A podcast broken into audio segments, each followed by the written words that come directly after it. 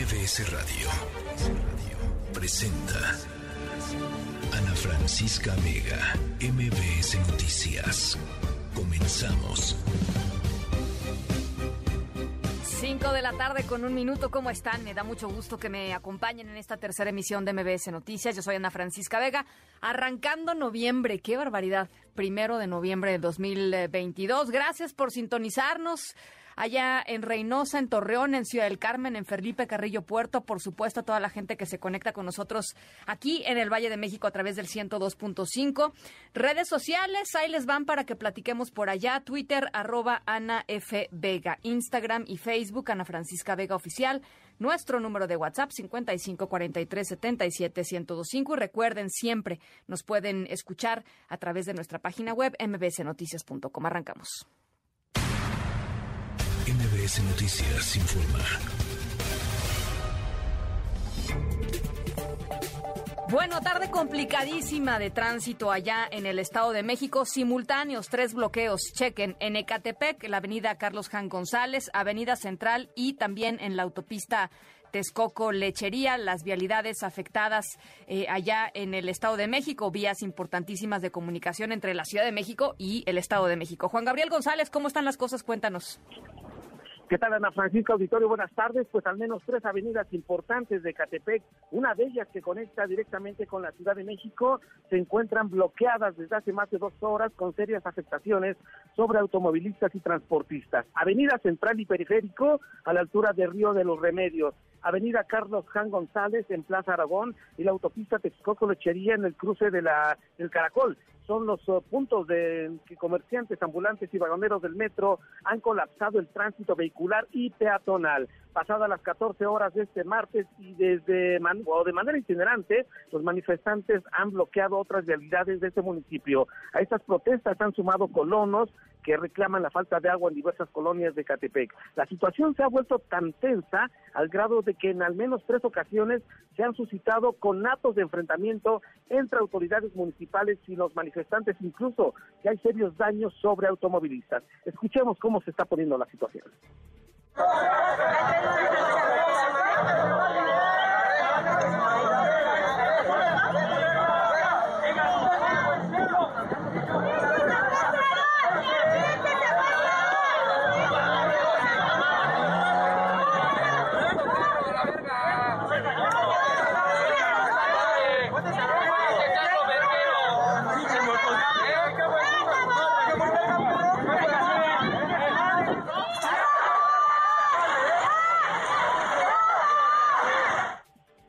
Pues a este tenor, Ana Francisca, entre gritos, empujones, empellones, están las protestas. Al lugar ya arribaron representantes de los gobiernos estatal y federal para tratar de dialogar con los inconformes, pero no hay forma de convencerlos, pues los ambulantes y vagoneros exigen freno a los operativos en su contra y espacios para instalar sus puestos de venta. Decirte que hace escasamente dos minutos el Ayuntamiento de Catepec envió un comunicado de prensa en el que inicia diciendo que vagoneros y comerciantes ambulantes que mantienen los tres bloqueos en distintos puntos de Catepec cometieron actos de vandalismo contra automovilistas afectados por el cierre vial al destrozarles medallones, parabrisas, incluso ventanillas de varios vehículos. Así la situación en Ecatepec. Ana Francisca. Qué barbaridad. Bueno, pues estamos muy pendientes. Gracias, Juan Gabriel pendientes. Buenas tardes. Muy buenas tardes. Y hoy, primero de noviembre, eh, continúa, por supuesto, el operativo de vigilancia en los 120 panteones aquí en la Ciudad de México. Eh, ¿Cómo van las cosas, Juan Carlos Alarcón? ¿Cuál es el saldo hasta el momento? Hasta el momento el saldo es blanco. Ana Francisca, gracias. Muy buenas tardes. Desde muy temprana hora arrancó el operativo de vigilancia en los 120 panteones de Ciudad de México con motivo del Día de Todos los Santos, donde miles de personas visitan a los más pequeños en sus tumbas. Algunos aprovecharon para estar un momento con los difuntos adultos o para asistir de un panteón a otro, mientras que otros llegan del interior de la República. El dispositivo se extenderá en mercados durante la venta de flores que ha sido muy copiosa este día, entradas y salidas carreteras, centrales de autobuses, desde luego el Aeropuerto Internacional de la Ciudad de México, así como en unidades habitacionales y zonas de mayor concentración.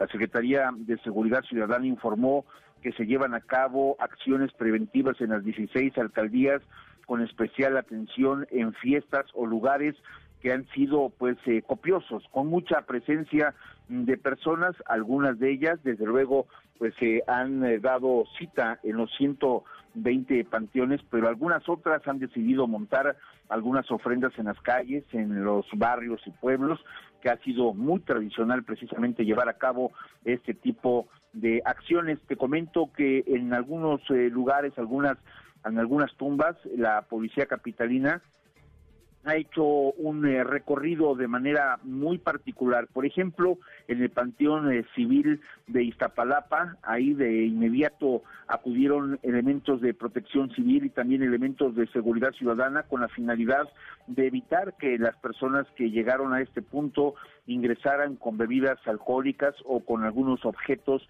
que pueden ser utilizados para agredir. La Secretaría de Seguridad Ciudadana conformó un estado de fuerza de 3.246 policías que están apoyados por casi 700 patrullas, motocicletas, ambulancias e incluso un helicóptero Cóndor que hace sobrevuelos en las zonas de mayor concentración. Hoy se iluminan con veladoras los camposantos, con humo de nirra y copal y con los cantos de algunos que les llega de manera muy profunda la partida de los pequeños. Escuchemos.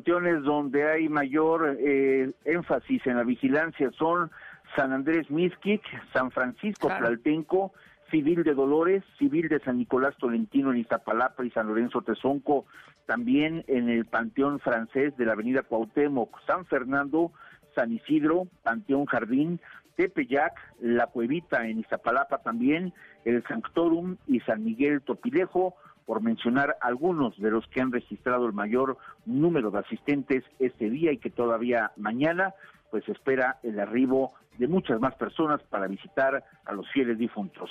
Ana Francisca, el reporte que tengo. Y cómo no, mi querido Juan Carlos, dos millones de personas se esperan en San Andrés Mixquic entre hoy y mañana. O sea, imagínate nada más, eh, imagínate nada más eso. Y solamente esto, por supuesto, es en la alcaldía Tláhuac. Eh, en muchísimos otros lugares está llegando eh, gente también así masivamente. Así es que, pues nada, mucho cuidado. Gracias, Juan Carlos.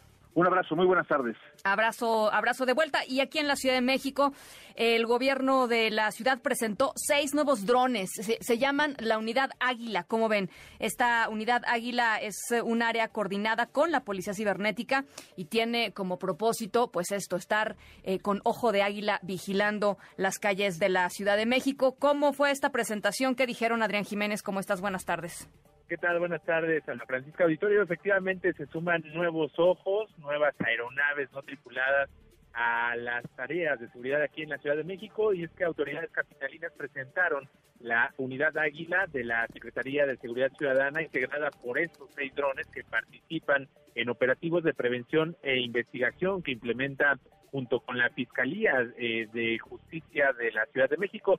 En conferencia de prensa, el secretario de Seguridad Ciudadana, Omar García Harfus, explicó que estas aeronaves no tripuladas equipadas con videocámaras de última generación, así como con estrobos, lámparas y altavoces, se emplean únicamente en seguimiento de actividades delictivas y no en otras actividades como las protestas sociales, pues hay algunos países donde son utilizadas y generaron pues algunas molestias, algunas protestas porque pues se decía que iban a intervenir en estas protestas sociales. Aquí en el caso de la Ciudad de México señalan que es únicamente para actividades delictivas. Escuchen. Esta unidad participa activamente en las investigaciones de la Policía de la Ciudad de México, que obviamente tenemos en coordinación con la propia Fiscalía. Es importante mencionar que estos drones también están a disposición de la Policía de Investigación de la Fiscalía General de Justicia. Entonces, el funcionamiento específico de estos, de estos aparatos es el apoyo a operación policial sea de investigación o sea prevención. Estos drones no monitorean ningún otro tipo de actividad que no sea una actividad delictiva.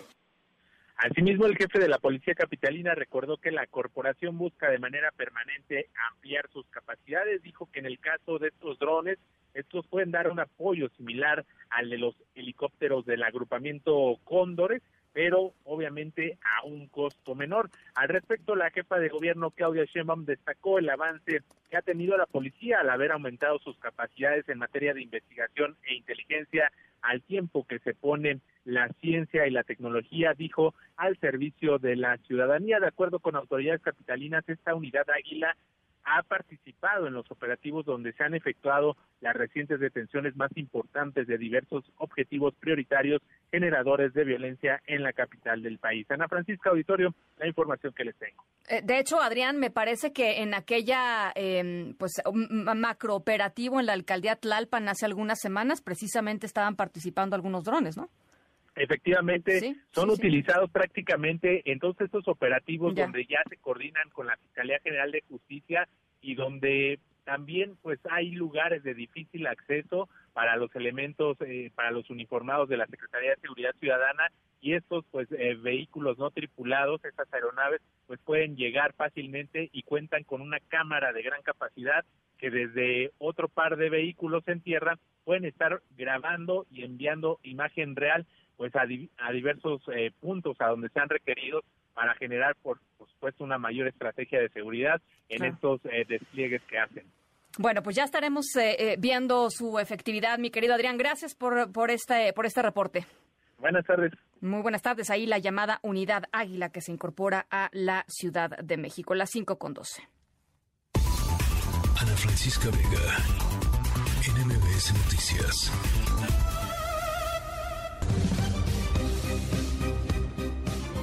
Bueno, se acaba de dar a conocer a través de su publicación en el diario oficial de la Federación una decisión que ha tomado la Secretaría de Comunicaciones y Transportes en torno a todos los trámites que pasan por la Secretaría, incluyendo los trámites que tienen que ver con cosas como autotransporte y aviación desde el 24 de octubre, es decir, esto es un tema retroactivo, y hasta el próximo 3 de diciembre. ¿De qué se trata y cuál es la implicación de lo anunciado por la Secretaría de Comunicaciones y Transportes? Irene Levy, presidente de Observatel, te saludo como siempre con, con mucho gusto, Irene. Querida Ana Francisca, me da muchísimo gusto saludarte. Sí, híjole, una muy mala noticia que estemos siendo blanco nuevamente de un ciberataque.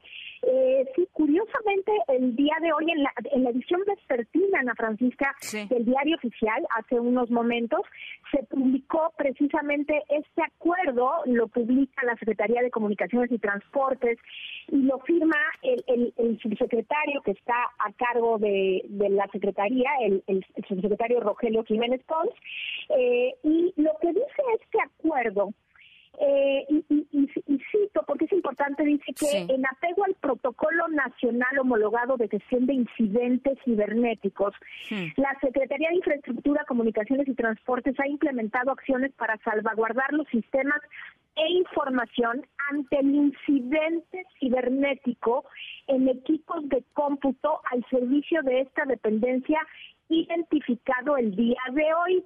Ahora, si está eh, fechado el 24 de octubre, pues quiere decir que el 24 de octubre se dio este ataque cibernético. Claro, y lo que dice este acuerdo, dime Ana Francisca. No, sí, sí, sí, adelante, adelante. Pero decía yo que, y entonces lo que dice este acuerdo es que toman la decisión de suspender los plazos, es decir, jurídicamente, pues si uno eh, solicita un, un, digamos, una licencia de autotransporte, un certificado médico para un piloto, pues los plazos corren tanto para la SCT como para los particulares. Y en vista de este ataque cibernético del cual no conocemos los alcances, y eso es muy importante, la Secretaría ha decidido suspender todos los plazos desde el 24 de octubre hasta el 31 de diciembre de 2012, es decir, del, del 2022. Es decir, se acabó por el año 2022 la actividad de la Secretaría en materia de los exámenes médicos, en materia de licencias y permisos de autotransporte federal, eh, una serie de, de, de, trámites que están específicamente mencionados en este acuerdo y que lo que dice es que se entenderán aquellos que venzan, se entenderán prorrogados hasta el 31 de diciembre de 2022, con la gravedad que ello podría implicar, querida Ana Francisca. A ver, entonces, hay, que decirlo, esto en, en, en, cosas muy prácticas significa eh, que quien quiera volver a sacar, por ejemplo, un, permiso para, para volar, para ser piloto y necesita el, el trámite de certificado médico, no lo va a poder transmitir. Si su empresa se dedica al autotransporte y quiere sacar nuevas concesiones de autotransporte, no se van a poder hacer. O sea, hay un golpe muy claro y muy, muy directo, digamos, a la economía tanto de personas como de empresas, ¿no? A, la vida productiva, pues. Pues sí, para todo lo nuevo, efectivamente, para lo que ya está y estaba por vencer, se prorroga, pues. Se prorrogado, pero pues eso lleva un riesgo, Ana Francisca, porque pues habrá que ver esos exámenes médicos de los pilotos o de los choferes, pues eso también conlleva un riesgo para los demás eh, y, y, pues no, no es correcto. Eh, la cuestión es que habría que ver por qué y esa es la gran pregunta que yo y muchos nos hacemos. ¿Por qué la consecuencia del ciberataque es la suspensión de los trámites? ¿Habrán perdido la base de datos eh, de la Secretaría en materia de estos trámites? ¿Ya no pueden volver a aprender los servidores? ¿Qué es lo que está pasando en la Secretaría para que una decisión tan drástica se haya tomado? Y la otra pregunta es, ¿por qué hasta hoy si el 24 de octubre fue el día en que se dio este evento de, de, ciberseguridad, de ataque cibernético, ¿por qué hasta el primero de noviembre se da esta esta eh, acción o esta reacción por parte de la secretaría son preguntas que espero que pues nos contesten pronto porque pues este lo, lo deslizaron muy muy fácilmente en el diario oficial pero yo hubiera pensado que antes hubiesen tenían que haber dado pues una conferencia de prensa no a ver, ahora, eh, eh, dime una cosa, Irene, ¿tiene esto o tendría esto algún impacto en los intentos del gobierno mexicano por recuperar la categoría de aviación, la categoría 1 de aviación, o, son dos, dos temas que, que, van, digamos, en simultáneo, pero no se tocan, o no sabemos? Yo creo no, no, sí, yo creo que son dos temas en simultáneo. Que, que no se tocan, pero sí se tocan, Ana Francisca, porque una de, los, de las cuestiones que revisa eh, la FAA la, Agencia de Aviación de los Estados Unidos para la categoría 1 tiene que ver con las licencias y los permisos en materia de aviación. Entonces, si uno de los problemas está siendo la ciberseguridad y que los pilotos no están teniendo eh, los exámenes eh, eh, correspondientes para, para el tema de, de, los, de los permisos, pues me parece que sí es un tema que, que se puede llegar que puede llegar a hacer intersección con este con este problema de la categoría 1 pero pero más allá de todo eso pues me parece muy grave porque además menciona en el en el, en el acuerdo Ana Francisca dice por causas de fuerza mayor. Es. es. decir esta es una acción por causas de fuerza mayor. Y nos lo dicen a través de un de, un acuerdo en el diario oficial sin decir nada más, sin que vaya esto acompañado de un comunicado, de una de una conferencia de prensa, me parece muy grave la incertidumbre y la falta de comunicación con la población. Bueno, pues por supuesto estas dos preguntas eh, se las haremos a la propia a la propia secretaría. Yo te agradezco enormemente, primero que nada por poner esto sobre el radar, mi querida Irene, porque fuiste tú a través de tus cuentas de redes sociales quien, quien lo dio a conocer, eh, y en segundo lugar que tan generosamente nos, nos regales estas estas primeras impresiones, estas primeras opiniones. Te mando un abrazo, Irene. Siempre a la orden, querida Ana Francisca. Abrazo y abrazo al auditorio. Gracias, Irene Levi, presidenta de Observatel, las 5 de la tarde con 19 minutos. MBS Noticias informa. Bueno, malas noticias en términos de cifras de eh, inseguridad en el país. Octubre cierra como el mes más violento hasta el momento en lo que va de este 2022. René Cruz, ¿cómo estás? Buenas tardes. Hola Ana, amigos del auditorio, muy buenas tardes. En efecto, malas noticias Ana en materia de pues seguridad y en materia en que se refiere a esta esta violencia que impera en el país y pues la cual a pesar de lo señalado por las autoridades pues se mantiene en una meseta por arriba de los 2000 homicidios cada mes. Y en este sentido, Ana, pues octubre se ubica al momento como el mes más violento del año al contabilizar 2.481 homicidios dolosos, lo que representa un aumento de 6.5% con respecto a septiembre, cuando sumaron 2.329 víctimas. De acuerdo con el reporte diario del Gabinete de Seguridad Federal, en siete entidades cinco de ellas gobernadas por Morena, incluyendo a la Ciudad de México, los asesinatos registraron incrementos de entre 11 y 35%. Chihuahua, gobernada por el PAN, es la entidad que observó el mayor aumento al pasar de 116 homicidios en septiembre a 157 en octubre, lo que representa un incremento de 35.3%. Zacatecas, gobernada por Morena, sumó 132 víctimas en el mes que acaba de concluir, 30 más con respecto a septiembre, lo que refleja un alza de 29.4%. Guerrero, eh, gobernado también por Morena, cerró el mes de octubre con un aumento de 28.7% al registrarse 130 homicidios, 29 más comparado con septiembre. En Jalisco, eh, gobernado por Movimiento Ciudadano, fueron asesinadas 192 personas, 42 más que en septiembre, para un incremento de 28%. La Ciudad de México, gobernada por Morena, registró un aumento de 18.9% al acumular 69 asesinatos, 11 más con respecto a septiembre.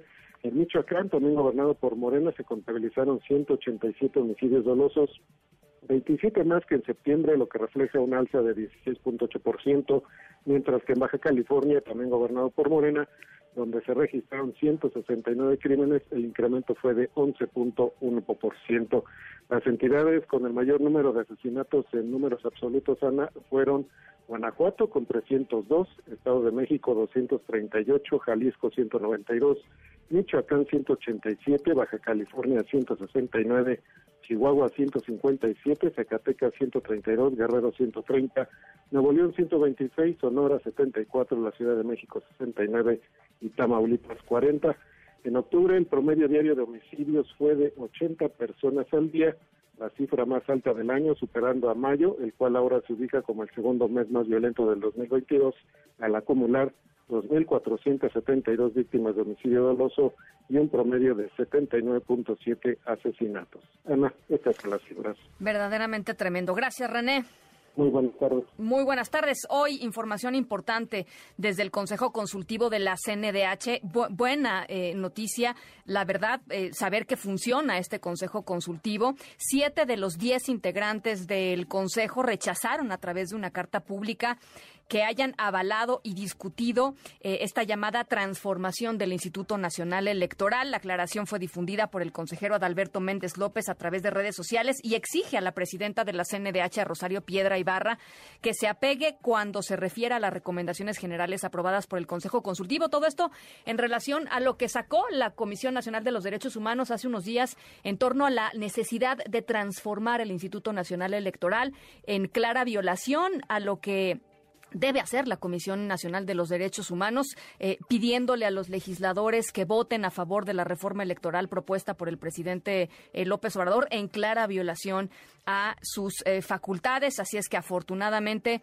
pues esto, ¿no? El valor moral y el peso moral de este Consejo Consultivo de la Comisión Nacional de los Derechos Humanos haciéndose, haciéndose valer. Alberto Zamora, ¿cómo estás? Buenas tardes. Carlos Francisca, muy buenas tardes. Así es, integrantes del Consejo Consultivo de la Comisión Nacional de los Derechos Humanos rechazaron que hayan dado su aval al pronunciamiento que emitió la CNDH el domingo pasado, donde se acusa al Instituto Nacional Electoral de ser un instrumento de sabotaje de la voluntad del pueblo. En este documento que ya mencionaba, firmado por siete consejeras y consejeros, manifestaron que en abril de este año votaron a favor de la recomendación general 46 diagonal de 2022 que contiene justamente un recuento de hechos ocurridos entre 1951 y 1965 en materia de violación a los derechos humanos, en, sobre todo lo que tiene que ver con democracia. Explicaron que los integrantes del Consejo Consultivo votaron por recomendar al INE fortalecer su independencia de cualquier grupo partidista, económico y social, también por ejercer un presupuesto austero, reduciendo privilegios y apoyar sobre todo el desarrollo de la democracia participativa. Sin embargo, aclaran que en ningún momento se discutió o se avaló el pronunciamiento donde se recomienda la transformación del INE y en el cual incluso se acusa al órgano electoral de ser un instrumento de sabotaje. Exigieron de esta manera a la presidenta de la CNDH, Rosario Piedra Ibarra, apegarse cuando se refiera a las recomendaciones generales aprobadas por el Consejo Consultivo, estrictamente al lenguaje aprobado sin interpretaciones políticas al advertir que dicho instrumento puede desviarse y entonces pues perder eficiencia como mecanismo garante de los derechos humanos. Ana Francisca, mi reporte. Muy importante este pronunciamiento. Gracias, Alberto. Gracias, buenas tardes. Muy buenas tardes. ¿Cómo están las cosas allá en Brasil? Eh, Pablo Juliano, te saludo con, con mucho gusto. Eh, platícanos, muy buenas tardes. Muy buenas tardes. El presidente Jair Bolsonaro rompió el silencio dos días después de haber perdido las elecciones. En ese lapso, eh, miles de personas bolsonaristas de la extrema derecha invadieron carreteras y caminos en más de 10 estados y generaron un caos en todo el país provocando desabastecimiento y violencia. Reclaman que el presidente no reconozca las elecciones y que llame a las Fuerzas Armadas para dar un golpe de Estado y así evitar que Luis Ignacio Lula da Silva asuma el primero de enero, después de haber vencido las elecciones el domingo pasado por un margen menor a dos puntos de diferencia en la elección más ajustada de la historia. Es por eso que Bolsonaro, eh, después de dos días, esta tarde, hora brasileña, convocó a la prensa en la residencia eh, presidencial en la ciudad de Brasilia y dijo que iba a, respetar la constitución y también que las protestas estaban justificadas, aunque no compartía la violencia. Eh, podemos escuchar al presidente Bolsonaro. Como antidemocrático, Siempre me han tachado de antidemocrático y, a diferencia de mis acusadores, siempre he jugado dentro de las cuatro líneas de la Constitución. Nunca hablé de controlar o censurar los medios y las redes sociales. Como presidente de la República y ciudadano, seguiré cumpliendo todos los mandamientos de nuestra Constitución.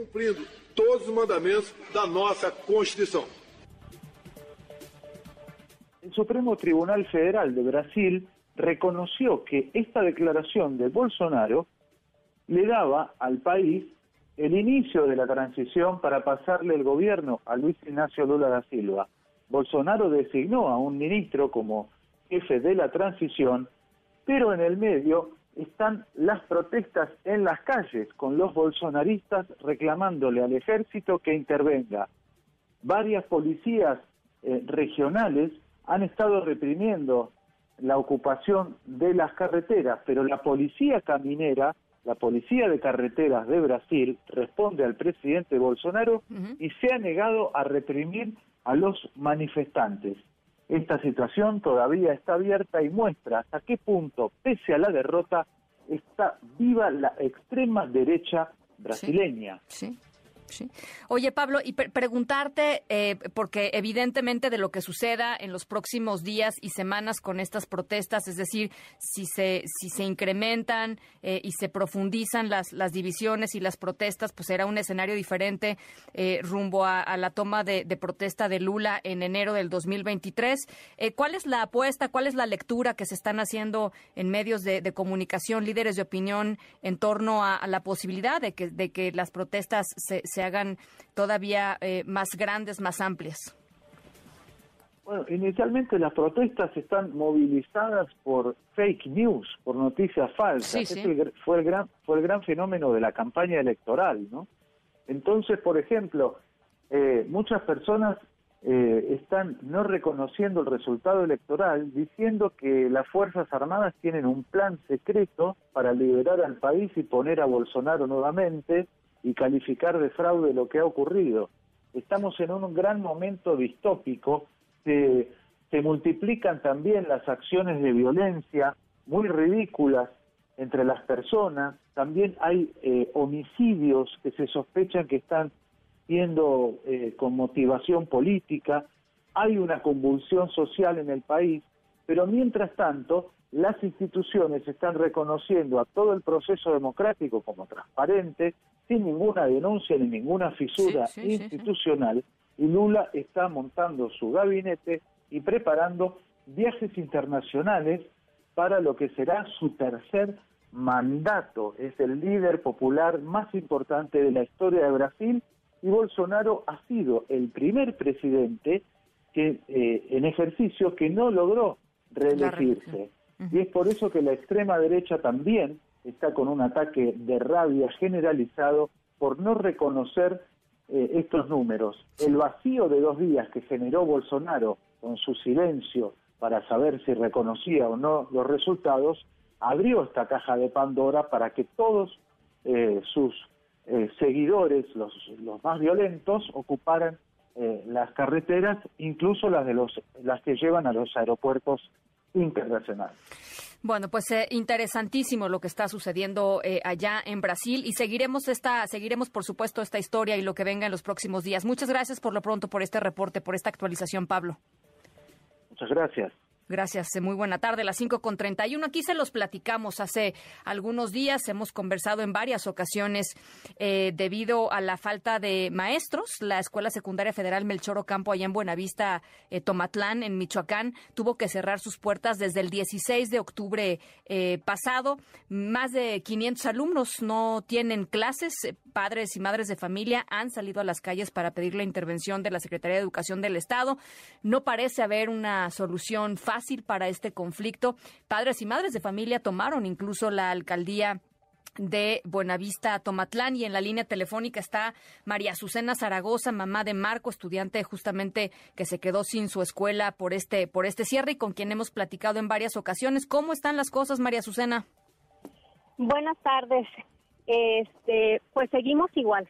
Desafortunadamente, este tal parece que a nuestro gobierno no le interesa absolutamente para nada la educación, no nos dan una respuesta.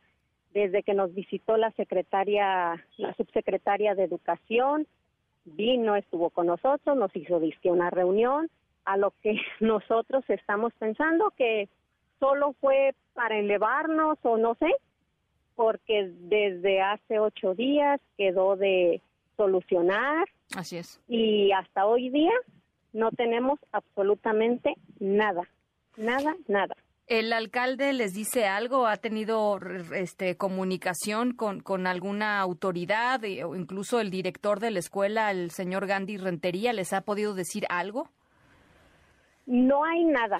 El, el presidente municipal, este, cuando se dio la reunión con la subsecretaria y que había quedado ella muy formal de que el lunes se iba a reunir en Morelia con el personal de, de UCICAM, no, no sé. Sí, sí, este, sí, Y, y nos tuvo todo un día esperando para que a final de cuentas en la noche nos dijeran que no habían podido realizar la reunión. Ese día sí estuvo con nosotros el presidente municipal, pero hasta ahí. Ya no ha vuelto a presentarse con nosotros, le hemos estado llamando, le preguntamos que si él que sabe, que si se han comunicado con él y nos dice que no tiene nada, que a él no le han llamado, que él no sabe nada, y pero que están trabajando y que están trabajando. Y solo eso nos dicen, que están trabajando. ¿Qué van a hacer, Azucena? ¿Qué, ¿Qué van a hacer ustedes? ¿Siguen la, la, la, presidencia sigue tomada. La presidencia, sigue tomada. Sigue, sigue tomada. Seguimos ahí los padres de familia. Este, pues intentando que el presidente nos, nos ayude, ¿sí? Este, los papás no quieren retirarse. Había luego por ahí algunos comentarios de que querían los maestros regresar a clases así como estábamos, faltando maestros, pero los papás no, no estamos de acuerdo, no queremos, porque es mucho riesgo. Hay mucho tiempo que los alumnos se quedan solos, que no hay este no hay nadie que, quien los esté viendo, los alumnos hacen muchos destrozos en la misma escuela y queremos evitar un accidente. La escuela, el terreno es muy grande y eh, no se puede controlar, no se puede trabajar así. Los papás queremos que los niños este, tengan sus clases completas. Es lo único que les estamos pidiendo, pero no sabemos, nos sentimos realmente desesperados. A ver, tienen tomada la, eh, Azucena, tienen tomada la presidencia municipal de Buenavista, Tomatlán. Eh, ya han eh, hecho algunos cortes en las vías de comunicación. ¿Qué más? ¿Qué sigue para ustedes, Azucena? Ayer unos padres de familia este, decían que, que yo creo que nos iba a tocar este, trasladarnos a Morelia, ir a, a la Secretaría de Educación este, quizá, no sé, tratar de buscar quién, quién nos atienda, porque nos sentimos atados de manos, no sabemos O sea, realmente pedimos ayuda, pedimos aquí y allá y nadie nos ayuda. O sea, nos sentimos realmente desesperados. Bueno, pues eh, Azucena, nosotros seguimos en el tema, buscaremos por supuesto al presidente municipal, creo que tiene algo más que decir, más allá de estamos trabajando, creo que hay que, pues esto, rendir cuentas eh, y ver exactamente en dónde están eh, sus posturas. Eh, te, agradezco muchísimo, tratamos de buscar también a la comisión. El día de hoy, este, le hay una de las madres de familia que tiene el número de teléfono del señor Iván, que es el de regionales aquí, este, le habló y nos dio tanta tristeza y tanto coraje porque nos dice él, ah, yo creí que ya estaba solucionado porque yo ya no había escuchado nada de ustedes. Ay, o sea, digo, y entonces, y a nosotros, o sea, nada más nos dicen, se está trabajando, se está trabajando. No, pues no, no, está solucionado. Pues no, está solucionado. No está solucionado. Estos chicos siguen sin, sin estar en clase, son 14 de los 21 trabajadores que tendrían que estar. Eh, y por supuesto estamos en este tema, Azucena. Pues les agradezco muchísimo que nos estén tomando en cuenta, que se enteren que, o sea, esto no, no está bien. O sea, no hay maestros, no hay escuela, los niños siguen en la calle. Bueno, pues estamos, estamos en el tema. Eh, gracias nuevamente por este, por este testimonio. Gracias, Azucena. Sí, por nada. Gracias, muy buenas tardes. Azucena Zaragoza, allá en Buenavista, Tomatlán. Y yo nada más, ya sé que ya lo dije la semana pasada, pero es que me parece increíblemente indignante lo que está sucediendo. Buenavista, Tomatlán, uno de los lugares más peligrosos de nuestro país para vivir, ¿no? Para estar, para ser.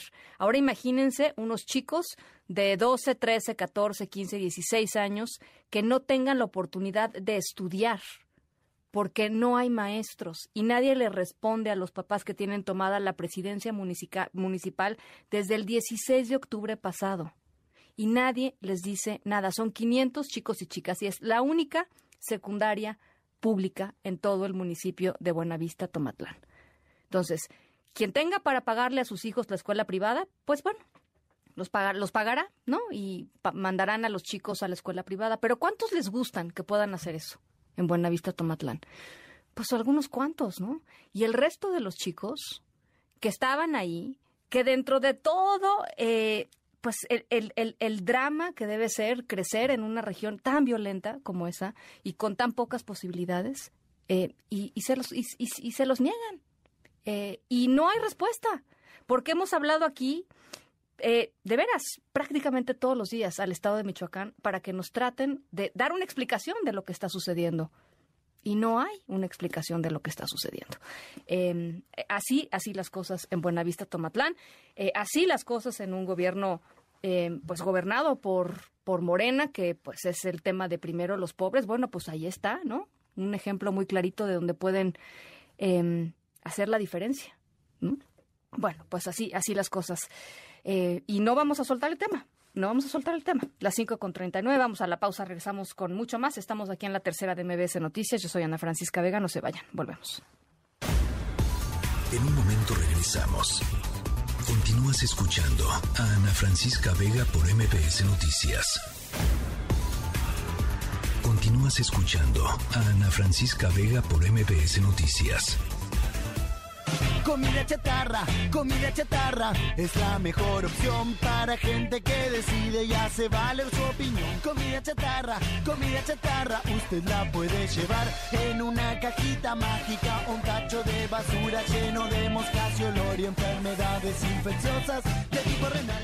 Bueno, por ahí dicen que la Catrina de los mexicanos es la comida chatarra. Eh, cada hora mueren más de 27 mexicanos a causa de la obesidad, una condición que se relaciona muy estrechamente con el mayor consumo de productos ultraprocesados y de bebidas eh, endulzadas. Eh, ¿Quién lo dice esto? Pues muchísimas organizaciones muchísimos médicos que se dedican pues a tratar de que las y los mexicanos eh, pues esto tengamos mucho más conciencia de pues de, de cómo es comer bien y de cómo prevenir porque son completamente prevenibles, enfermedades que nos están matando tal y cual eh, se anunció hace poquito, recordarán fuera del COVID, que ha sido la causa número uno de muerte en los últimos años, pues están enfermedades del corazón y por supuesto todas las derivadas de eh, la obesidad, que son la diabetes, en fin, etcétera.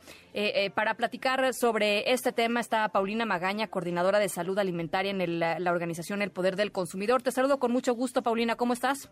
Hola, muy buenas tardes. Muy bien, muchas gracias. Cuéntanos, Paulina. Sí, pues como lo comentas, eh, desde el día de ayer, en el marco del Día de Muertos, eh, pusimos desde la organización civil, como lo mencionas, no solo somos los que hemos apuntado a este grave problema en México como una epidemia, sabemos que ha habido, que hemos atravesado varias epidemias, recientemente la pandemia por COVID-19, pero ya lleva varios años, ya llevamos varios años señalando que la, la, la epidemia de obesidad y que también fue señalada así por el gobierno de México, pues es una de las epidemias que llegó a México y que no se ha ido, ¿no? Y que justamente la mortalidad, como ya también lo mencionabas, de 27 mexicanos y mexicanas eh, mueren en, en México por la obesidad debido al alto consumo de productos ultraprocesados, pues esto es una cifra muy muy relevante y, y bueno, en que eh, desde dónde venimos, esto no sucedió de la noche a la mañana, sabemos que esta cifra de mortalidad por por enfermedades crónicas y por obesidad ha crecido en los últimos años y fue del 2015 al 2021 que creció casi el 50%. Entonces, es un llamado que ya desde hace varios años estamos haciendo, pues para que se ponga atención en, estos en estas problemáticas que son las, las enfermedades crónicas y la obesidad y pues también señalábamos ayer una serie de recomendaciones que tampoco hacemos solo desde la sociedad civil, sino una serie de, de políticas que se recomiendan a nivel internacional. Oye, a ver, eh, por yo, yo sé que eh, eh, quizá las campañas de publicidad no nos dicen la historia completa, pero sí, eh, yo no lo había escuchado antes, hay que, hay que reconocerlo pues este interés, digamos, del gobierno federal, de la administración del presidente López Obrador, de pues poner el tema de la, de la comida chatarra y sobre todo de la buena alimentación, más que más que de demonizar la comida chatarra, pues sí, ¿no? Poner este tema de la, de la buena alimentación eh, en medios de comunicación y en algunos de sus mensajes oficiales. Eh, ¿Cómo evalúan ustedes eh, este el impacto que algo así pudiera tener y qué está faltando, digamos, para dar el siguiente paso más allá de, de lo que se puede hablar como, como en medios masivos? Sí, por supuesto. justamente en este sexenio fue donde se empezó a avanzar en las políticas que se venían recomendando ya desde hace años eh, un claro ejemplo fue el etiquetado de advertencia, o sea, al, al, ser un país con un alto consumo de productos ultraprocesados, México es el principal país eh, consumidor en toda la región de Latinoamérica, pues es básico que las personas tengamos la información suficiente para poder detectar cuando un producto pues puede representar un riesgo a la salud, ¿no? Por tener estos excesos de azúcares. Entonces, justamente dentro de este eh, eh periodo se, se, dio este cambio de etiquetado, que es una de las de las tantas políticas que se recomiendan, ¿no? Es algo favorable porque empezamos a reconocer, una, los daños de los productos ultraprocesados y dos, eh, pues cuánto, qué tan disponibles los tenemos, ¿no? Por ahí ah, escuchaba decir que, bueno, es que todos los productos tienen eh, sellos de advertencia, bueno, es que así está el mercado o así está la oferta alimentaria en nuestro país, ¿no? Entonces creo que es, es muy importante empezar a reconocer esta alta oferta de productos ultraprocesados y por el contrario, pues cada vez una mayor dificultad para acceder a alimentos naturales, ¿no? Que esa sería otra de las medidas recomendadas para empezar a atender, pero eh, entre otras, ¿no? Sabemos que estos productos se siguen vendiendo en las, en, en, las escuelas y eso es algo de lo que también se está tratando de avanzar en este periodo, ¿no? Evitar que estos productos que ya reconocimos con excesos y que tienen sellos de advertencia se vendan al interior de las escuelas y hay una iniciativa de la modificación de la Ley General de Educación y bueno, algunas otras como eh, regular la publicidad y otras medidas, ¿no? Entonces creo que eh, hace falta mucho, como tú lo mencionas, sí se han dado eh, cambios importantes, sin embargo, pues hay que seguir trabajando porque el, problema de la obesidad y el, y el, aumento de las enfermedades crónicas, pues tiene que, ser abordado desde una estrategia integral. Sí, y fíjate, estaba leyendo de aquí algunos algunos datos eh, que me parecen verdaderamente impactantes, Paulina. Fíjate, y seguramente tú lo tienes muy claro, pero la rapidez con la cual están aumentando eh, las muertes eh, por sobrepeso y obesidad. En, más de un 50% han aumentado en los últimos seis años. Eso es muchísimo, Paulina. Es muchísimo. Es muchísimo justamente haciendo estas proyecciones que son como una, es una aproximación a lo que está sucediendo. En el 2015 morían 18 personas por hora a causa de la obesidad y ahorita está en 27 personas por hora, es decir, en seis años ha aumentado el 50% y esta cifra va en ascenso, es decir, no no ha disminuido porque justamente pues necesitamos hacer cosas urgentes, ¿no? En el en el 2016 el Centro para el Control y Prevención de Enfermedades en México, que pertenece a la Secretaría de Salud, ya había declarado eh, la obesidad y la diabetes como una emergencia epidemiológica en el país. Es decir, mucho más, ah, mucho antes de la pandemia de COVID-19, ya teníamos esta alerta en México y que, por supuesto, sumado a la pandemia de COVID-19, pues tuvimos ciertos desenlaces en el país, ¿no? En cuanto a que estas enfermedades crónicas, pues se relacionaban con casos severos de COVID, ¿no? Es decir, el COVID también en, en estos años de pandemia se posicionó como una de las principales causas de muerte. Eh, según el INEGI, en el 2021 fue la primera causa de muerte y sabemos que muchas personas que también tuvieron COVID, este, y que fallecieron por COVID, pues tenían enfermedades crónicas, ¿no? Entonces, eh, y se nos cortó la, se nos cortó la comunicación. Eh, eh, nada más para, para cerrar este tema, para cerrar este tema, fíjense, eh, de las eh, muertes por enfermedades del corazón en 2021, el 49% se atribuyen a la obesidad. De muertes por diabetes, el 56% se atribuyen a la obesidad. Eh, por tumores malignos, el 35% se atribuyen a la obesidad. Enfermedades del hígado, 18% ah, se atribuyen a, la obesidad o al sobrepeso. Y enfermedades cardiovasculares, el 26 se atribuyen a la obesidad o al sobrepeso. Eso eso nos debería decir muchísimo eh, de lo que está sucediendo justamente con los con los hábitos alimenticios. Así es que bueno, pues ahí están esos datos y pues a tomar acción, ¿no? Yo creo que ni modo, ejercicio eh, y comer saludablemente es, es importantísimo. Eh, no hay que ser parte de estas estadísticas. Hay, que hay que darle, hay que hacerle la lucha a la Catrina. Hay que hacerle la lucha a la Catrina. Las 5 con 49. Ana Francisca Vega, NMBS Noticias.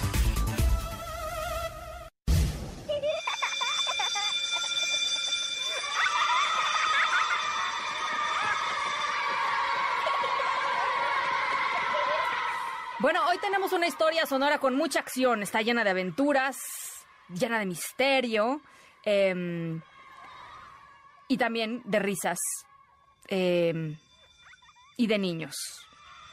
Eh, ¿Se dan cuenta ustedes a veces cuando escuchamos de lejos una escuela, ¿no? A veces uno va pasando, va caminando por ahí, va a, hacer algún mandado y escucha a la escuela cuando están en recreo.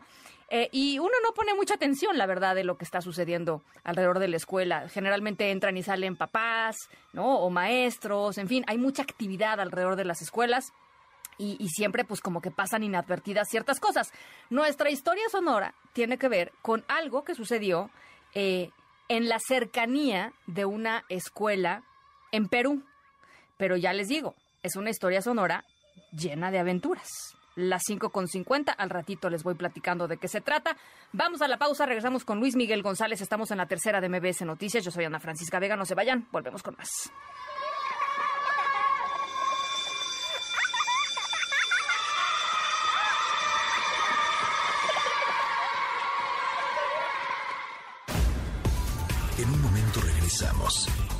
Continúas escuchando a Ana Francisca Vega por MPS Noticias. Continúas escuchando a Ana Francisca Vega por MPS Noticias. Luis Miguel González. Economía.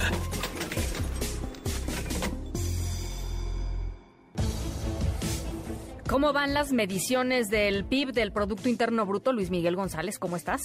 muy buenas tardes, Ana Francisca Vega. Pues ahora sí, ¿quieres que empecemos con el vaso medio vacío o con el vaso medio lleno? de, medio vacío, mi querido Luis Miguel, para cerrar con, con una sonrisa en la boca. Buenísimo.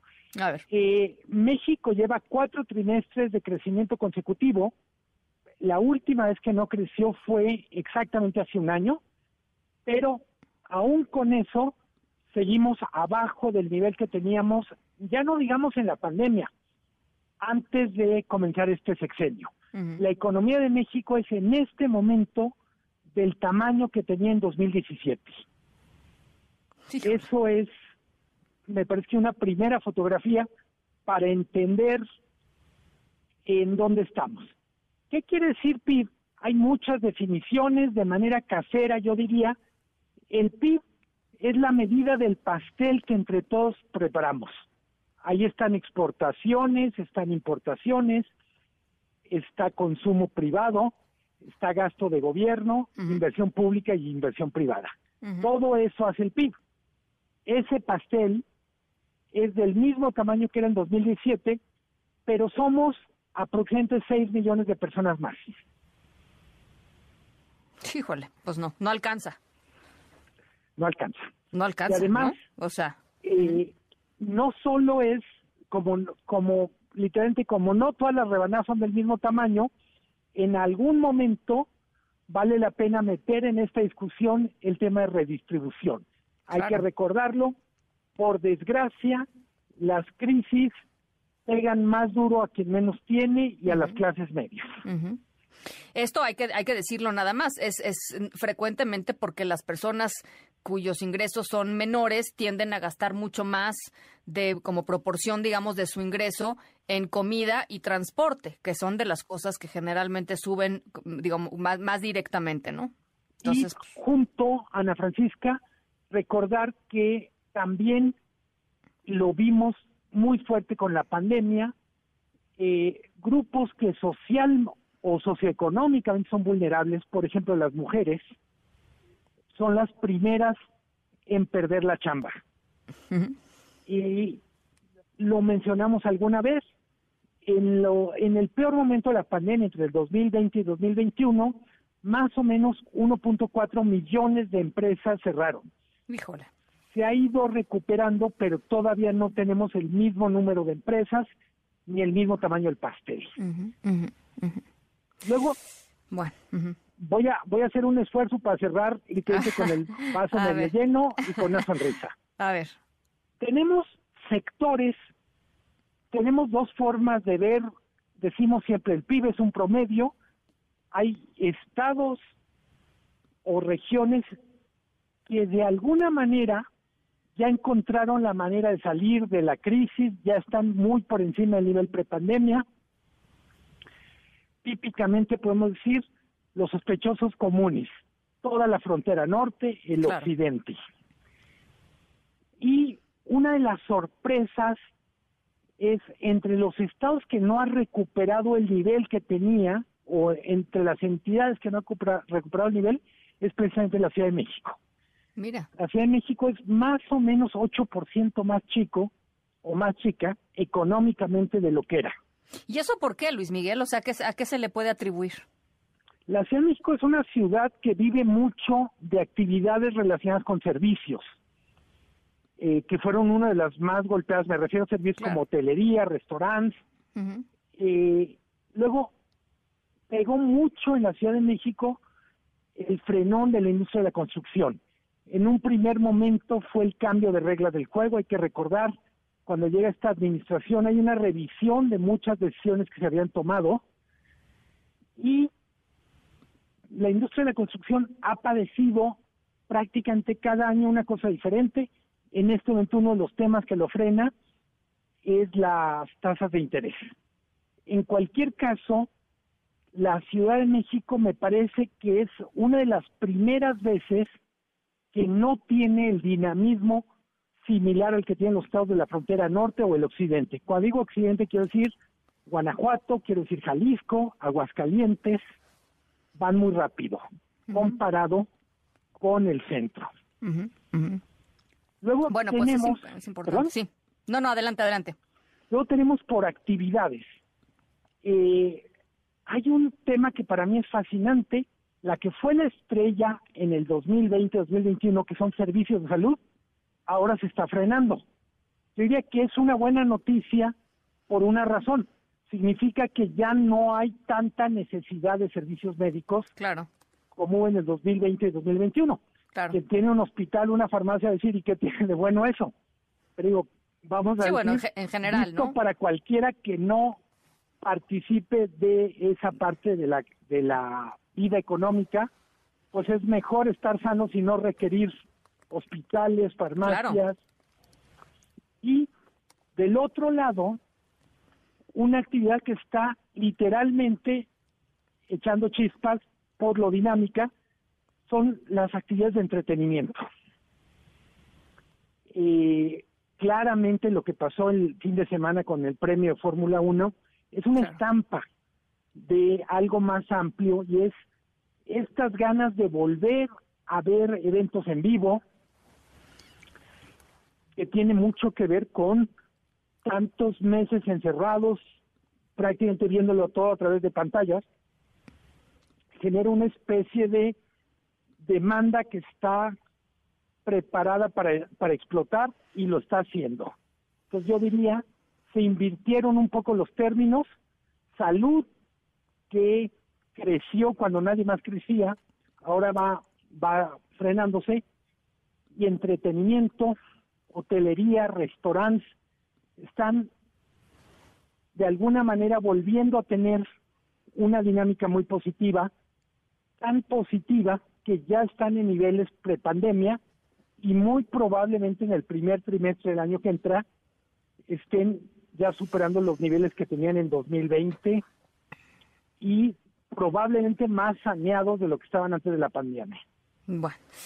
Pues, eh, eh, pues interesante este, este balance de, claroscuros que, que, nos haces, Luis Miguel González. Y ya estaremos hablando después, si te parece, que creo que también es muy interesante, de lo que está pasando con la, con, con la industria de la aviación, porque finalmente también es otro de los, de los sectores, digamos, que potencialmente podría tener muchísima demanda, pero hay cuestiones estructurales en México que no están permitiendo necesariamente que, que, que esto vuele como tendría que estar volando, lo cual me parece verdaderamente trágico, ¿no?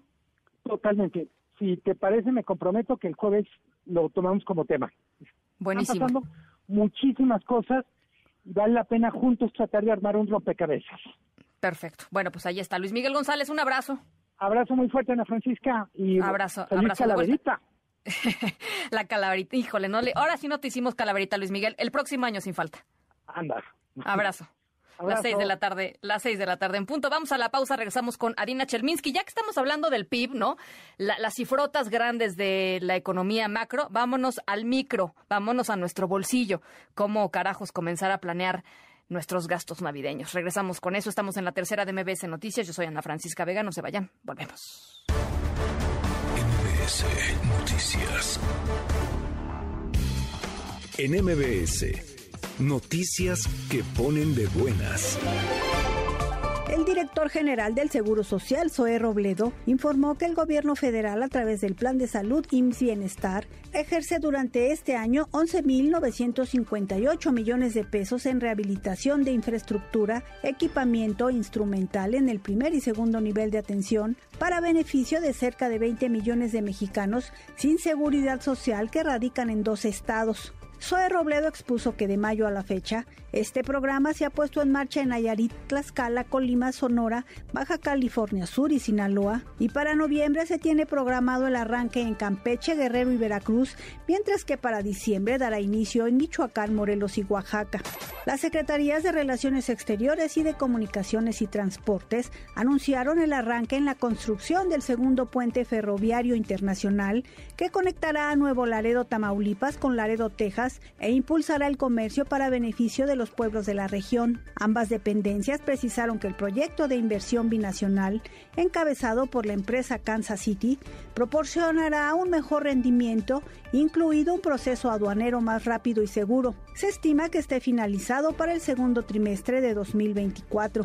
Conforme a sus protocolos de actuación ante emergencias, la Comisión Federal de Electricidad desplegó equipo y personal altamente capacitado que se ubicó en puntos estratégicos y laboró de manera ininterrumpida para restablecer el servicio eléctrico en las zonas afectadas tras el paso del huracán Roslin. La CFE destacó que el fenómeno meteorológico causó interrupciones en el suministro eléctrico de poco más de 179 mil usuarios en los estados de Jalisco, Nayarit y Sinaloa, que representan el 3.5% de los 5 millones de usuarios totales en estas entidades. En MBS, noticias que ponen de buenas. En un momento regresamos. Continúas escuchando a Ana Francisca Vega por MBS Noticias.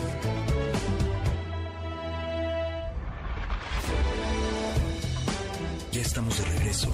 Ana Francisca Vega en MBS Noticias. ¿Cómo carajos? Finanzas personales con Adina Chelminsky. Adina Chelminsky. Hola Ana, vas a decir que no acabamos de comer pan de muerto y ya estoy hablando de cómo empezar a planear la Navidad. Pero si hay un punto importante para poder tener finanzas personales sanas durante el 2023 es justamente poder planear bien la Navidad y los gastos navideños. La cuesta de enero, la principal razón de la cuesta de enero es justamente los gastos extraordinarios que hacemos en pos de las épocas decembrinas. Entonces, empezar a planear la Navidad con inteligencia, con tiempo y con cordura es una de las maneras principales para que la cuesta de enero y todas nuestras finanzas durante el 2023 sean muchísimo más sanas. Primer punto de cuatro. Tu aguinaldo lo tienes que usar de una manera inteligente. Reparte tu aguinaldo en tres partes. La primera para ahorrar, la segunda para pagar deudas y la tercera indudablemente para disfrutar o tener muchísimo más holgura durante el periodo decembrino. No uses todo tu aguinaldo para gastártelo. Empezar el 2023 con un ahorro un poco más grande o con menos deudas va a ser una gran diferencia en tus finanzas. Punto número dos. Si sigues creyendo en Santa Claus o si ya no crees en Santa Claus, empieza a hacer tu lista navideña de gastos desde ahorita.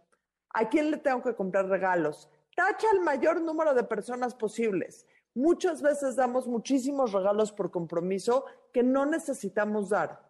Haz la lista de regalos de la manera más inteligente, más prudente y más tomando en cuenta la situación financiera de tu familia, de tu persona y del país. Haz tu lista y en esa lista de gastos también incluye los gastos que no son propiamente regalos, pero están ligados con la temporada de sembrina, como comidas, salidas, eh, compra de alimentos que vas a cocinar, etcétera, etcétera. Una vez con tu lista en mano, haz tu presupuesto. ¿Cuánto realmente puedes gastar? Tomando en cuenta el dinero que tengas, la parte proporcional de tu aguinaldo, quizá una pequeña parte de tus ahorros. Junta tu lista, que es lo que quieres comprar, con tu presupuesto, que es lo que puedes gastar. Y en base a eso, empieza a hacer un listado detallado de qué tienes que comprar, a quién se lo tienes que comprar y cuánto te puedes gastar en cada una de los regalos o en cada uno de los eventos.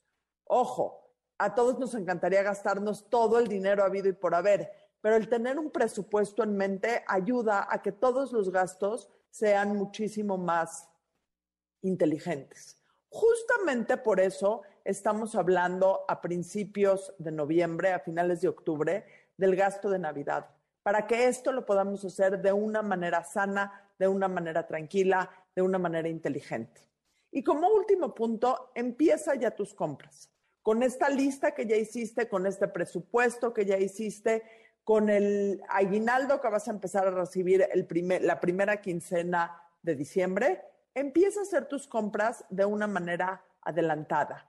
No hay peor enemigo para las finanzas personales y para el ahorro que las prisas. El ir a comprar los regalos de diciembre, el 23 de diciembre, cuando las tiendas están abarrotadas, es la peor manera de poder ahorrar dinero y de poder hacer decisiones y tomar decisiones de compra inteligentes. Entonces, en la medida de lo posible, empieza a hacer tus compras ahora. De la misma manera que el buen fin no me encanta porque siento que se presta a que hagamos muchísimos gastos no necesarios y gastos de emoción que no necesariamente son los más inteligentes. Si ya tienes tu lista de compras, si ya tienes tu presupuesto y en las tiendas durante el buen fin vas a encontrar mejores precios para eso que realmente quieres comprar para tus regalos decembrinos, adelante, hagámoslo con cabeza, hagámoslo con tiempo y creo y estoy completamente segura, y ya lo platicaremos más adelante conforme se acerque realmente la época de Sembrina, que uno de los mejores regalos de Navidad que te puedes dar a ti y que le puedes dar a tu familia es poder vivir las fiestas decembrinas con tranquilidad y poder empezar el 2023 con finanzas más sanas, más fuertes y con mayor tranquilidad financiera para ti y para tu familia. Ana Francisca Vega, NMBS Noticias.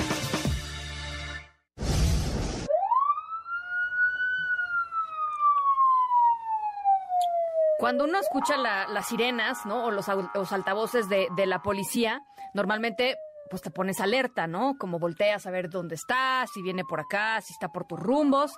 Em, no sabemos bien a bien qué pasa o qué está por suceder, no queremos estar en medio de algo, ¿no? Entonces, este, nos ponemos alertas.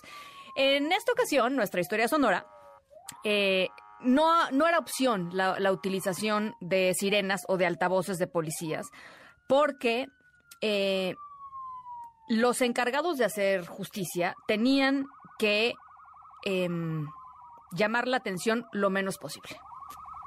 O digámoslo, no tanto lo menos posible, sino de una forma diferente, no a través del que estamos escuchando, ¿no? Em, pero sí había que llamar la atención y sobre todo distraer la atención para cumplir con los objetivos. ¿De qué se trata la misión? ¿De qué manera decidieron eh, llevarla a cabo. Está de verdad muy divertida. Em, ya les decía, tiene que ver con eh, una escuela primaria, tiene que ver con hacer justicia eh, y tiene que ver con, em, pues con lo que puede pasar en términos de aventuras policíacas, pero no pues de alguien vestido de azul, para decirlo así de claro. Em, al ratito les platico de qué se vistieron. Regresamos con esto y más. Eh, estamos en la tercera de MBS Noticias. Yo soy Ana Francisca Vega. No se vayan, volvemos.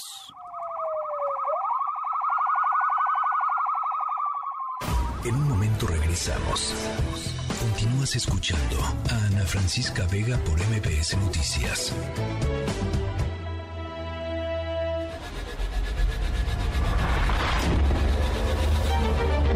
MBS Radio presenta Francisca Vega en MBS Noticias.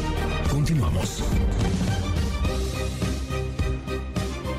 6 de la tarde con 17 minutos. Gracias por seguir con nosotros en esta tercera emisión de MBS Noticias. Yo soy Ana Francisca Vega. Martes primero de noviembre de 2022 va nuestro número de WhatsApp para que platiquemos por allá. 55 43 77 1025. En la siguiente hora, ¿cuál es la postura de la Coparmex frente a la propuesta de reforma electoral del gobierno del presidente López Obrador? Estaremos platicando con José Medina. Eh, con José Medina Mora, el presidente de la Coparmex. Y además, por supuesto, martes de Ricardo Zamora y su tecnología funcional. Buenísimo el tema de hoy, cómo podemos revivir, ahora que estamos en Día de Muertos, revivir nuestras fotografías. Por lo pronto, las 3 de las 6. MBS Noticias informa. El equipo legal de Eugenio Hernández Flores, exgobernador de Tamaulipas, anunció que un juez dictó auto de libertad debido a la falta de elementos para procesar a Eugenio Hernández. Adelantaron que es probable que hoy mismo pueda salir del penal de Tenango del Valle en el Estado de México, en donde ha estado preso desde el 2017 por cargos como peculado y recursos de procedencia ilícita por 41 millones de pesos. Así es que el exgobernador de Tamaulipas, Eugenio Hernández, podría estar saliendo de la cárcel en las últimas horas. Mientras tanto, les platico, Claudia Sheinbaum estrena canción, lo que se nos va a venir, híjole, de veras, lo que se nos va a venir en el 2024 con las canciones. Yo no quiero ni saber lo que va a ser eso. Habrá un material eh, de sobra para, para Jovita doña Jovita Manrique, que yo creo que vamos a tenerle que dar otro día, doña Jovita, porque para que procese todo lo que se viene con las elecciones va a estar complicado. Claudia Sheinbaum estrena canción. Eh, es Claudia y la presenta como la más cercana a Andrés Manuel, así como la mejor opción política para que siga la transformación. Vamos a escuchar un segundito de la rolita de Claudia Sheinbaum. Es Claudia, la más cercana a Andrés Manuel. Es Claudia la más honesta cumplidora es Claudia. por la que yo sí votaría es Claudia. Híjole, bueno, y el líder de Morena en el Senado, Ricardo Monreal, no se quiso quedar atrás y eh, a eso del mediodía de hoy anunció en Twitter que empezará a hacer recorridos por el país para promover, eh, así lo dijo él, sus regiones, su cultura, su gastronomía. Y bueno, a él, ¿no? Básicamente. eh, eso es lo que presentó Ricardo Monreal. México, con M de Monreal.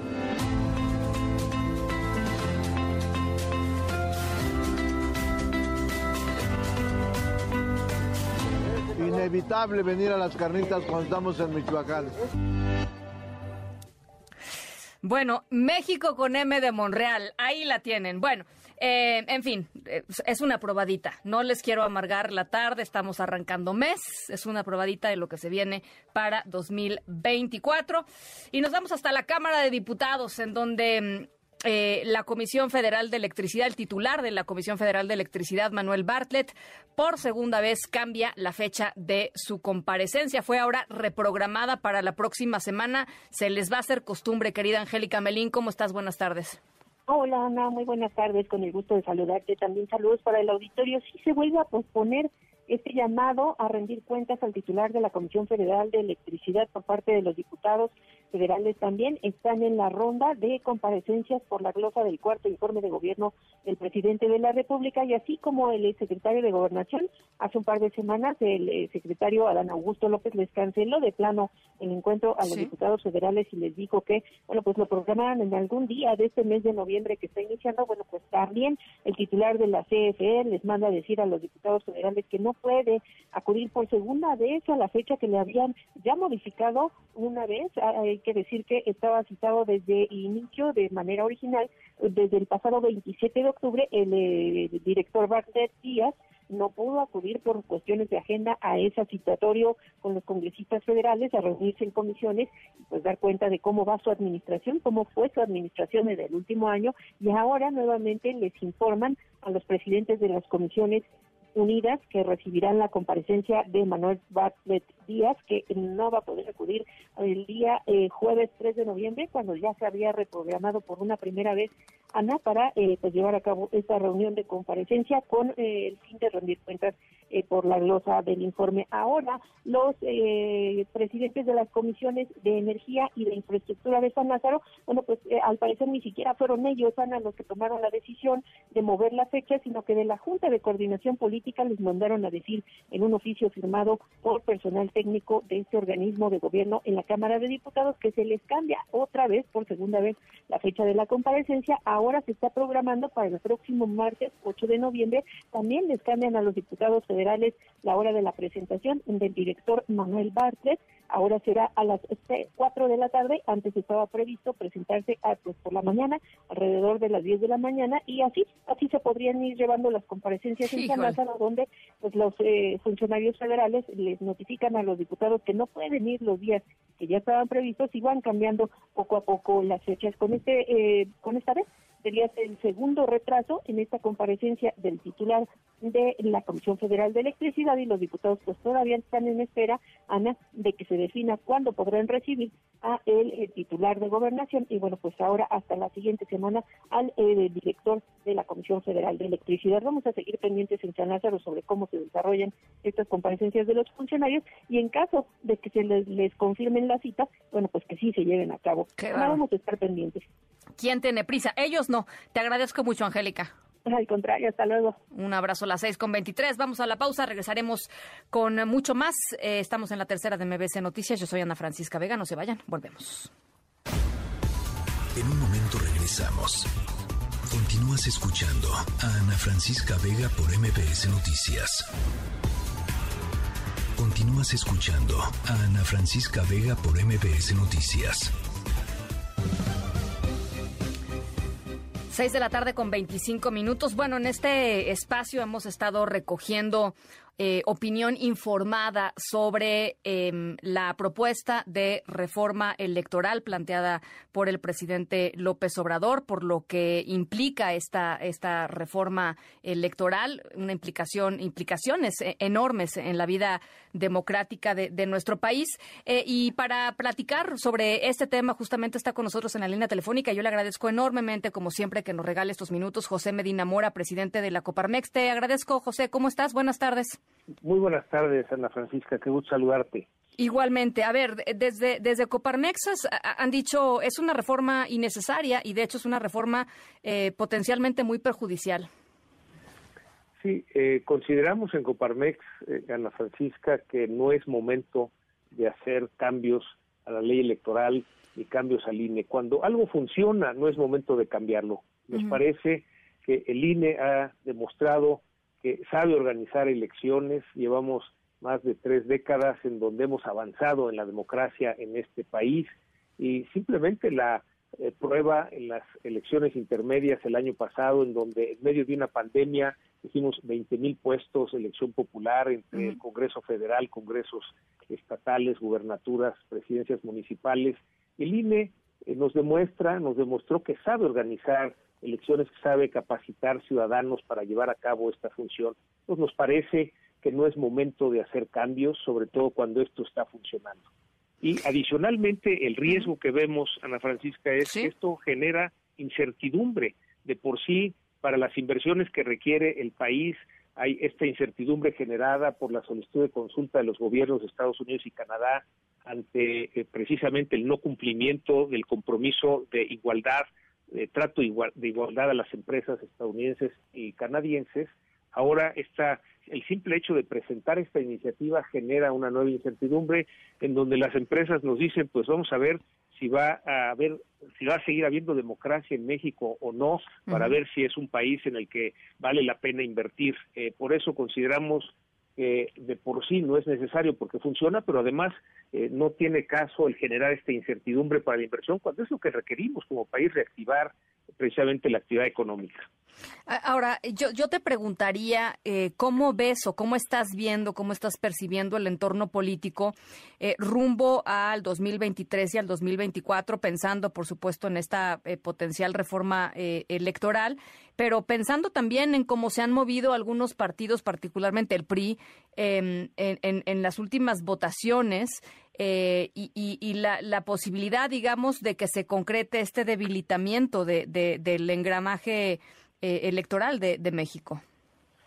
de alguna manera, eh, en México está muy claro que para hacer una reforma constitucional se requiere una mayoría calificada. En este caso, se requeriría que alguno de los partidos de oposición estuviera de acuerdo en esos cambios. Si bien es cierto que vimos eh, que en el caso de la extensión del ejército en las calles del 24 al 28, el PRI apoyó es muy diferente eh, ese tema a que apoye el cambio en la ley electoral y precisamente los cambios en el INE. Eh, desde Coparmex, Ana Francisca, nos parece mucho más importante que la fecha en la que el ejército regresará a los cuarteles es el plan para que eh, salga el ejército de las calles sin que se deteriore la seguridad. ese nos parece mucho más importante. Si no hay ese plan, llegará el 28 y nos van a decir, pues ahora se va el 32. Entonces, esa, digamos, es mucho más importante la estrategia que la fecha y no tiene que ver con que en una reforma constitucional un partido haya votado de una manera para que quiera decir que en todas las reformas constitucionales votarán de la misma manera. Es una gran responsabilidad que tienen los partidos de oposición porque su función es precisamente ser oposición y generar estos equilibrios y aprobar aquellos cambios que tienen sentido para el país. Eh, desde la ciudadanía, en Coparmex lo que expresamos es que no es momento de hacer esos cambios, es precisamente la solicitud que hacemos a los legisladores de que no se apruebe en estos momentos esta reforma a la ley electoral. Eh, eh, ¿Les preocupa, José, un, un, un siguiente, y te lo planteo así, un escenario en donde no se aprueben estos cambios, pero sí, por ejemplo, el presidente López Obrador deje vacantes los cuatro consejeros electorales que tiene que nombrar para el año siguiente y que entonces el, el, el INE de alguna manera quede debilitado de facto, como ha hecho con otras eh, organizaciones, con otros eh, organismos autónomos, por ejemplo.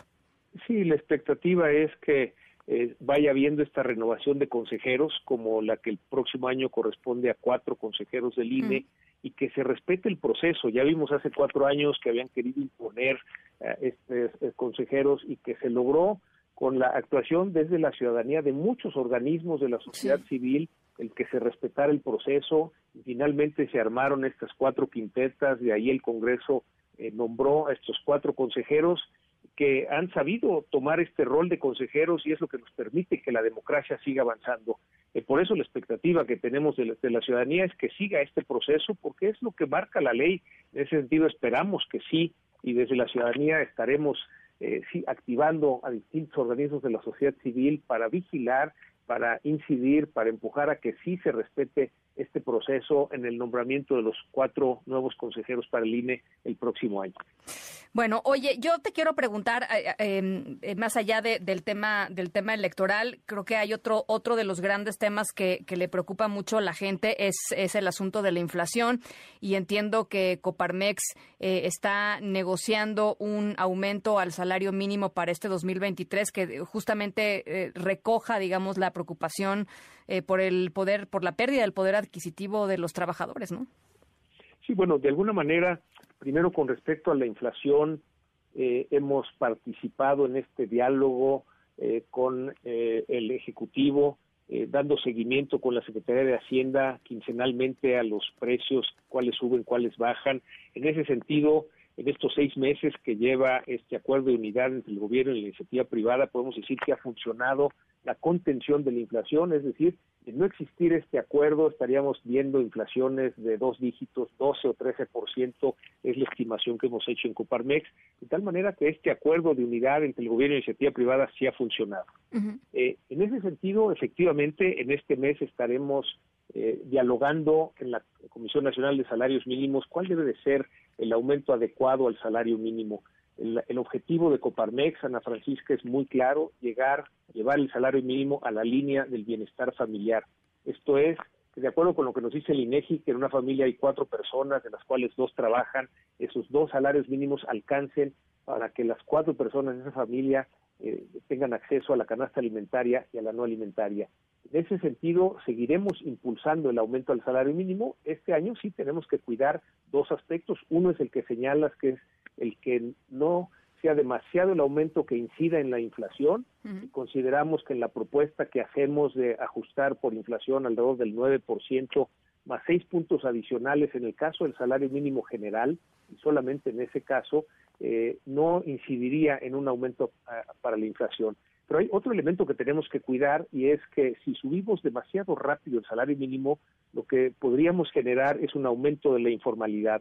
En el caso de la sobre todo de la microempresa, si el salario mínimo sube demasiado, acudirían mejor a contratar en la informalidad y se perderían esos empleos. Son las dos variables que tenemos que cuidar. Lo estaremos dialogando durante este mes con los sindicatos de los trabajadores, con el sector obrero, con las autoridades para determinar cuál es el aumento eh, que permita ir recuperando ese nivel que se ha perdido en el salario mínimo, pero que al mismo tiempo no incida ni en generar más informalidad, ni tampoco en que la inflación eh, deteriore el poder adquisitivo del salario de los trabajadores.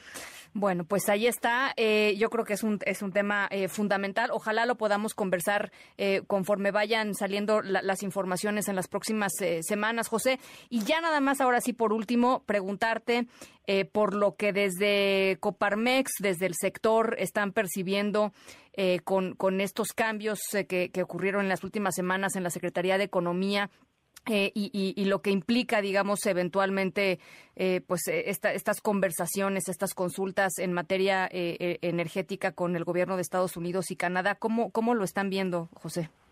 Sí, bueno, en primera instancia, reconocimiento al trabajo de casi dos años de Tatiana Cloutier como secretaria de Economía, en donde siempre estuvo abierta al diálogo y que pudimos trabajar, colaborar de manera conjunta.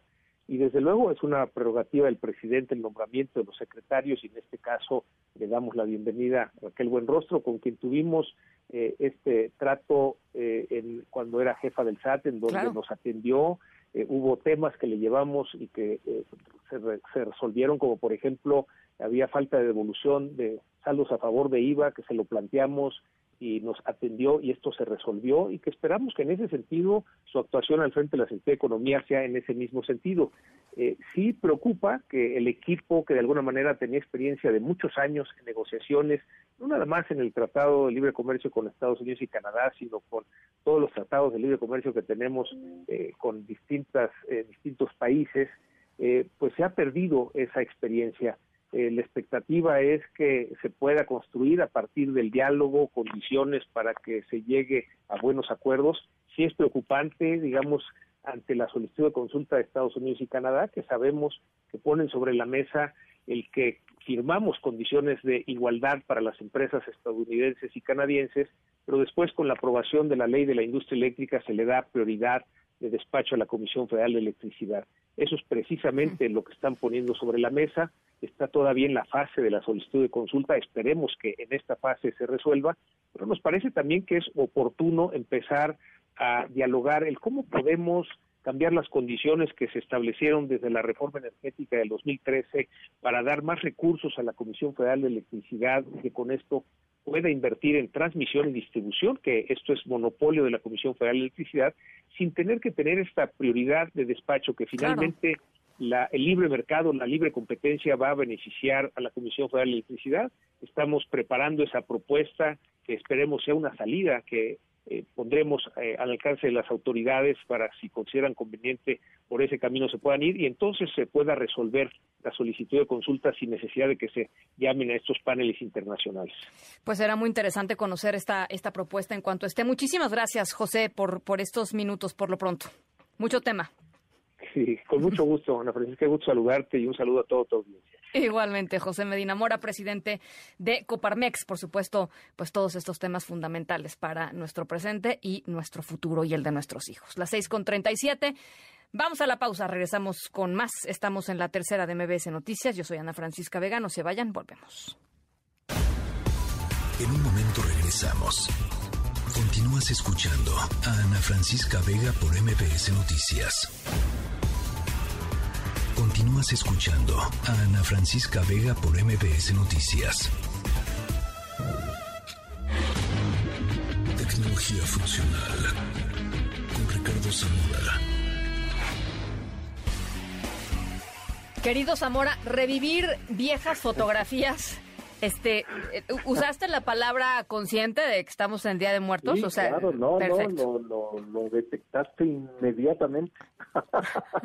y es que, Ana, mañana, pues evidentemente Día de Muertos y es uno de los pretextos que para muchos pues nos hace buscar las fotos de nuestros seres queridos para ponerlas en los altares. Entonces, pues sí, generalmente ya tienes unas seleccionadas, ¿no? En el caso de que no las tengas todo el tiempo o, digamos en alguna repisa o acompañándote todo el año en la casa, pues es, estar voceando dentro del cajón de las fotografías impresas, el cajón de los recuerdos y ver qué, qué, pones en el altar para recordar a, la familia. Entonces muchas de estas imágenes fueron impresas hace, hace años, esto es normal, dependiendo del tiempo en el que fueron procesadas originalmente, lo que ya es anormal es que pues empiezan a aparecer o manchas químicas, o están ya perdiendo color o ya están rayadas de tantas veces que las has movido de un lugar a otro. Entonces, bueno, este es el momento en el que hace sentido. Vamos a digitalizar estas impresiones, vamos a editarlas digitalmente, renovarlas y volverlas a, enviar a imprimir. Hoy hay opciones en los centros comerciales que, no sé, locales que solo te piden llevarlas en una memoria externa o enviárselas a un correo electrónico o hay servicios web que solo te piden ingresarlas a un portal para posteriormente te las envían por mensajería.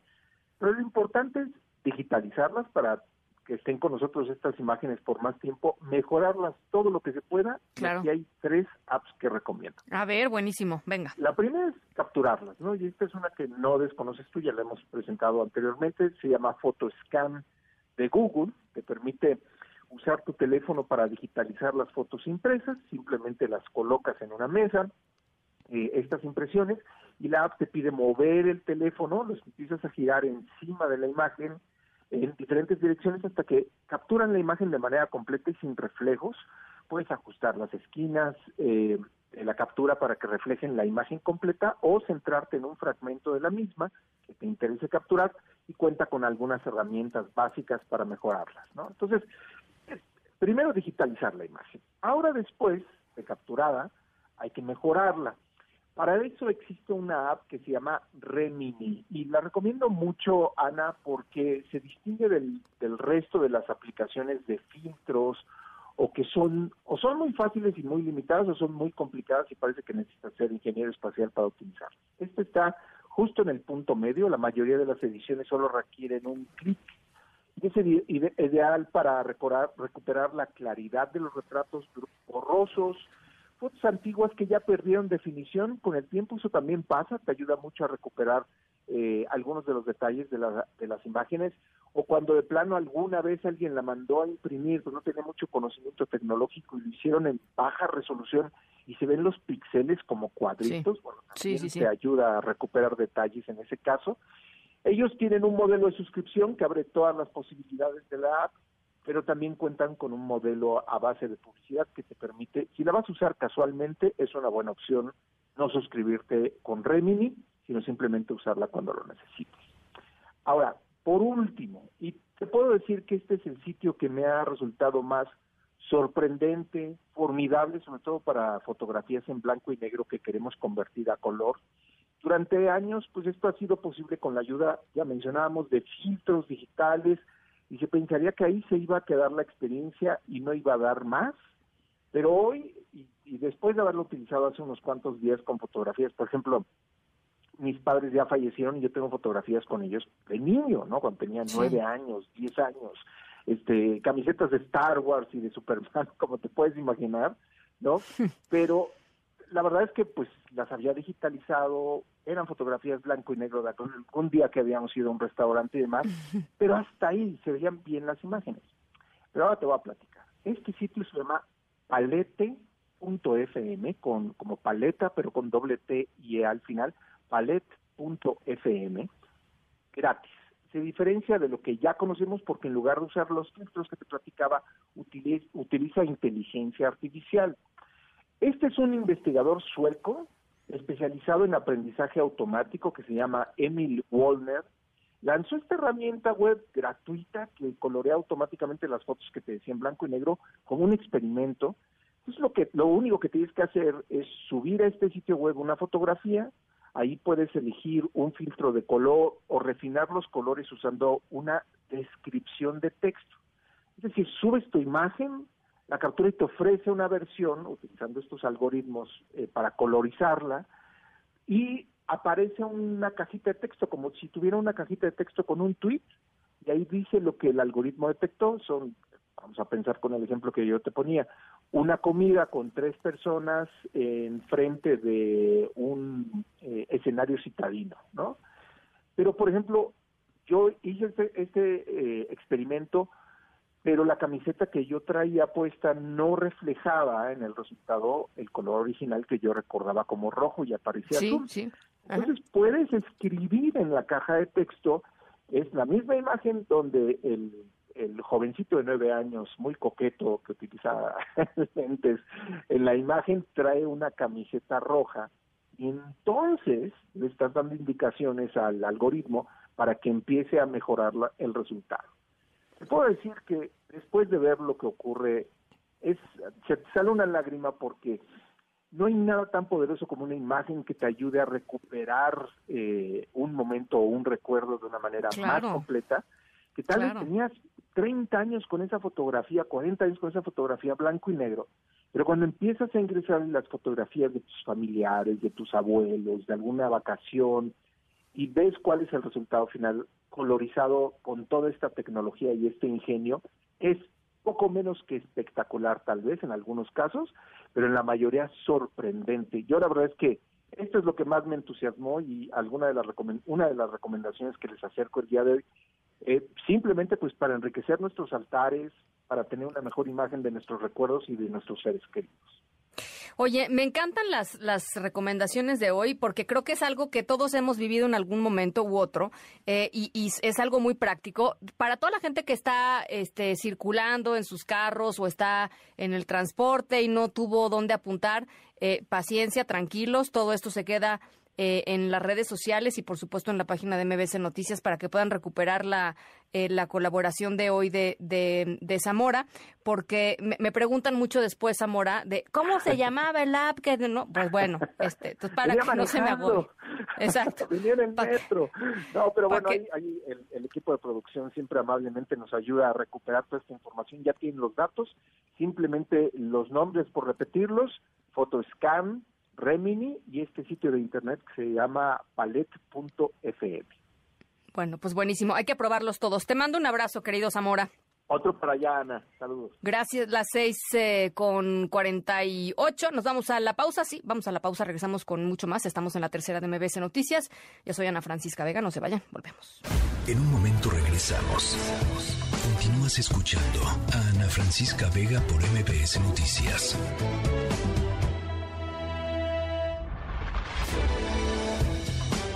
Estamos de regreso.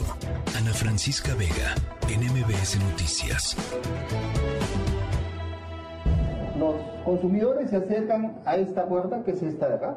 Se ha visto por conveniente utilizar a los Avengers, todo que este es un centro educativo. Entonces, la presencia de ellos aquí no va a llamar la atención. Van a pensar que vamos a hacer un show a los niños o sea, vamos a pasar desaparecidos.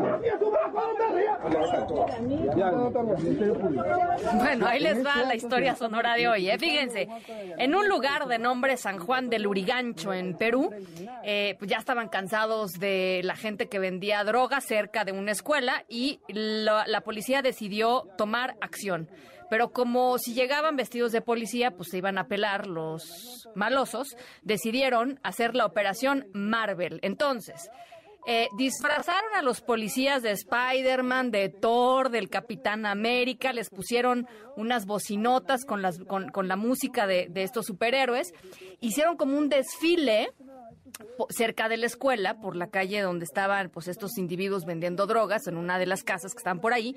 Es una banda que se llama Los Tercos de Mariátegui Qué, bonitos nombres allá, ¿no? Eh, San Juan del Urigancho y los tercos de Mariátegui. Y bueno, pues venían los, los policías bailando, haciendo como que eran eh, Thor, bailando con su marro, y, el Capitán América y Spider-Man, y de repente, ¡pum!, que se desvían de la, de la puerta de la escuela, y con el marro Thor rompe la puerta de los, de, de los tercos de Mariátegui y los agarran con las manos en la masa drogas, armas, este, pues los agarraron, eh, los esposaron, la cara, está grabado en video, la cara de sorpresa de los tercos de Mariátegui cuando los estaba esposando Spider-Man no tiene, de veras, no tiene pérdida, lo tienen que ver, se los dejamos eh, con mucho gusto en nuestras redes sociales. Em, y bueno, pues de esta forma se alcanzó la justicia. Los delincuentes peruanos fueron detenidos allá en San Juan del Urigancho. Y ya ven que uno no necesita una fuerza de 500 hombres, ¿no? O 500 mujeres, policías. Pues sí, un poquito de creatividad, ¿no? Unos cuantos disfraces, un poquito de creatividad. Y sópales le cayeron a los tercos de Mariátegui y se hizo justicia. A las 6 de la tarde con 55 minutos. Nos vamos. Gracias a nombre de todo el equipo de esta tercera emisión. Eh, buen arranque de noviembre. Yo soy Ana Francisca Vega, los dejo como siempre, como todas las tardes con Pamela Cerdeira. Cuídense mucho, pásenla muy bien y nos escuchamos mañana, 5 de la tarde en punto. Miles de dulces calaveritas de MBS Radio presentó Ana Francisca Vega, información para todos. MBS Noticias.